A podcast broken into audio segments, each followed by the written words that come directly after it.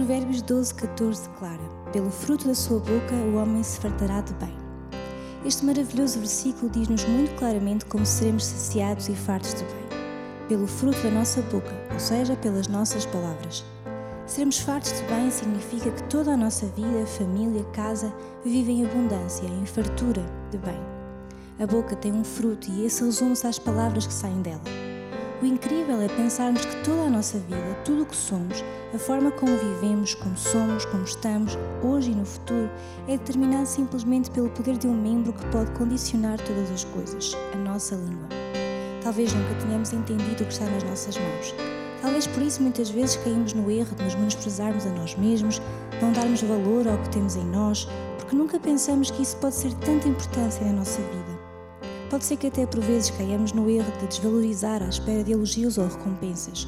Ou então, como nunca nos sentimos respaldados, apoiados, como sempre ouvimos palavras de ofensa e de desagrado, a nossa mente já está programada para realmente pensar que nunca vamos alcançar nada. Parece até que, mesmo que lá no fundo saibamos que até há um potencial, até há algo de bom em nós. Não conseguimos tirar isso lá de dentro, devido a tanta palavra que nos afogou no mar de acusações e dedos apontados. Poder têm as palavras? Mas quero dizer-lhe que não importa as palavras que ouviu, importa mais as palavras que hoje você profere. Sim, porque a Bíblia mostra-nos que é aquilo que nós falamos, é aquilo que nós queremos que fará a diferença e se tornará real. Então, por que confessar e acreditar no que nos foi dito, nas palavras que nos foram declaradas, talvez até injustamente lançadas, em vez de acreditar naquilo que Deus diz sobre nós? Decida viver uma vida de bem.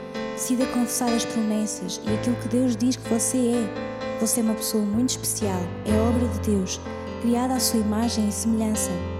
A sua verdadeira identidade não está na aparência nem no que você faz, está no facto de ser filho, amado e conhecido por Deus criado com um propósito único e completo. Você não é um erro, nem um acidente, não é inútil nem rejeitado por Deus. Essas são as mentiras que o inimigo lança para que você as declare e viva de acordo com elas. É certo que todos nós fazemos coisas erradas. Errado seria pensarmos que não, mas os erros não mudam a nossa identidade. Deus ama-nos com amor incondicional. O pecado separa-nos de Deus porque Ele é perfeito e nele não existe pecado algum. Por isso, Ele enviou o seu Filho Jesus para nós termos o perdão dos nossos pecados e acesso novo ao Pai. Assim, quando conhecemos Jesus, Ele restaura a nossa identidade e nele encontramos significado e propósito. Por isso declaro: sou salvo, sou filho de Deus, sou amigo de Deus, sou protegido por Ele, sou curado, sou liberto, sou herdeiro da vida eterna. Se queremos ser saciados com bem, temos de falar palavras de fé e vitória com a nossa boca em todo o tempo.